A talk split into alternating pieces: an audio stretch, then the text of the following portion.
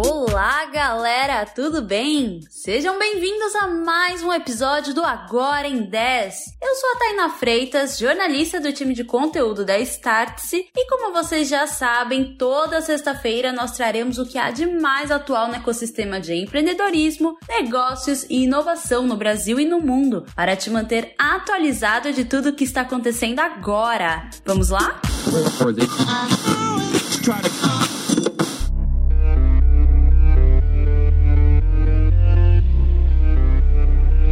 semana passada, nós contamos aqui a notícia que o Chat GPT havia sido banido na Itália. Agora temos mais novidades sobre o uso do chatbot e a privacidade dos dados, o que envolve grandes empresas como a Samsung.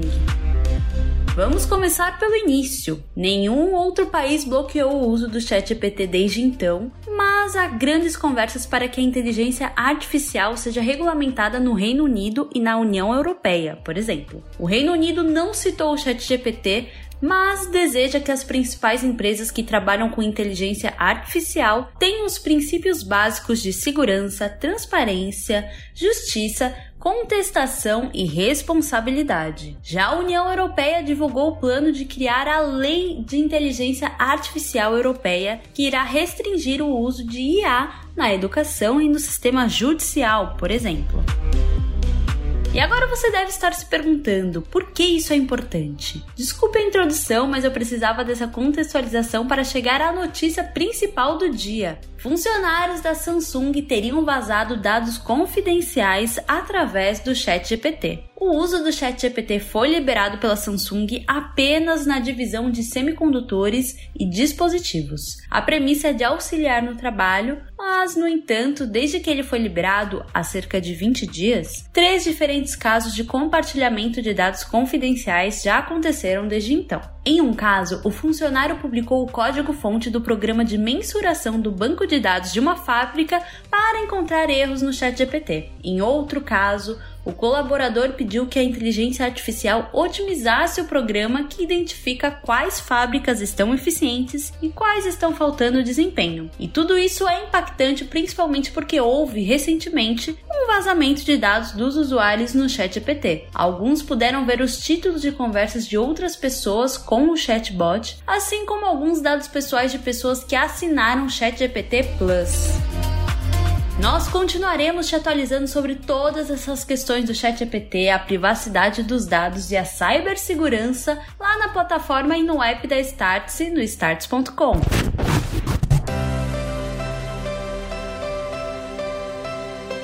E vamos para o Startup em um Minuto. Quadro um oferecimento da CapTable. Pode entrar, Victor Marques e tempo.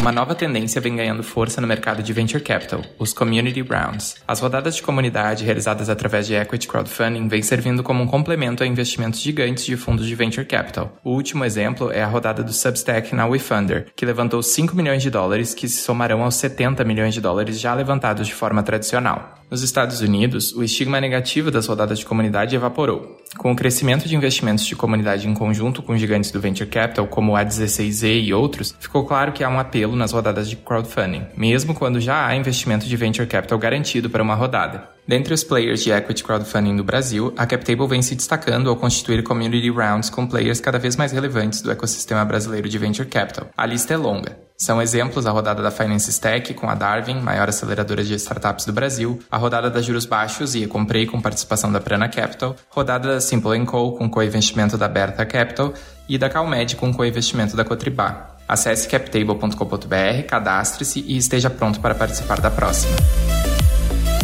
E agora vamos de ok, ok. Aqui você encontra os principais rumores e até mesmo as fofocas do ecossistema de inovação e startups. Vamos lá? Ok, ok. A Apple está demitindo funcionários, segundo a Bloomberg. Ela era a Big Tech invicta desde então, mas essa não é uma demissão em massa, então quer dizer que ela ainda está um pouquinho melhor do que as outras. A demissão acontece apenas no setor de varejo corporativo da companhia. O número de cargos não foi divulgado, mas de acordo com o veículo, o grupo afetado deve ser pequeno. As preocupações da Apple são semelhantes às das outras Big Techs e envolve desde a alta taxa de juros até a desaceleração macroeconômica.